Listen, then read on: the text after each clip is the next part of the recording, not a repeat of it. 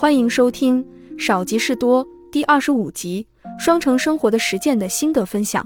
在本书的写作过程中，我曾多次提到双城生活。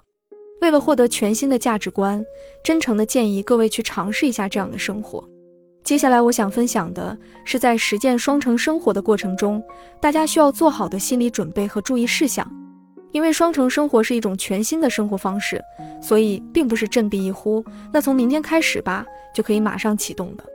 无论是我还是大福，都不是突如其来心血来潮就开始了自己的双城生活，而是从基础规划开始，循序渐进，逐步达成的。当然，时机也很重要。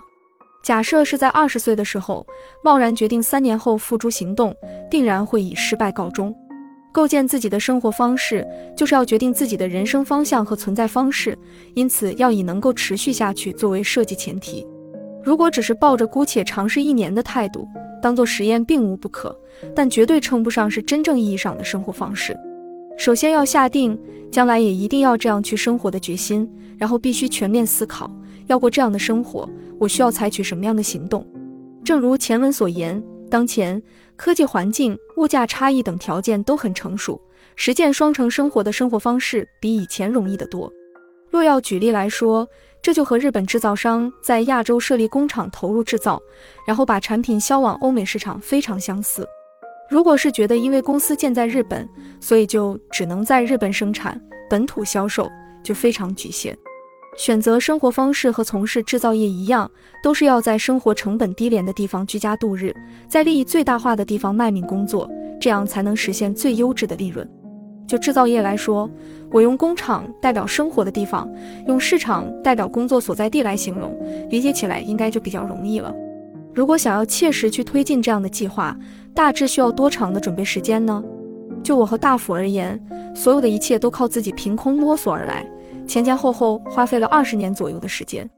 而现在科技如此发达，我觉得对有些人来说，说不定五到十年也就够了。如果你选择在市中心和近郊实践这样的模式，我想如果有心的话，应该很快就可以实现。只不过各项基础工作都需要一一落实，别指望在短时间之内就可轻而易举地完成。如果本身持有大量的物品，或是不能以游牧化的方式来工作，就算是想要从明天开始施行，可能也会漏洞百出。金钱方面也是如此，如果本身没有多少积蓄。想要贸然开始双城生活，一定会非常辛苦。继续探讨双城生活的可能性，其实不仅仅局限于生活成本低廉的城市，还可以考虑选择一个城市作为生活基地，然后在周边的城市或地区寻找更有利可图的工作机会。这种方式可以实现生活和工作的平衡，同时又能够拥有更广阔的市场和资源。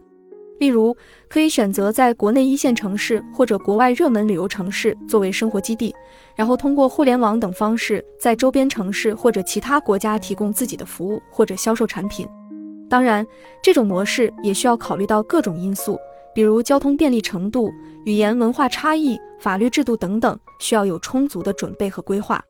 但是，如果能够合理利用资源，通过适当的市场调研和风险控制，双城生活可以成为一个非常有前途的生活方式。总之，双城生活是一种非常有潜力的生活方式，可以在物价差异和科技环境等条件的支持下实现。需要做好充分的准备和规划，但只要有心和毅力，相信绝对可以实现。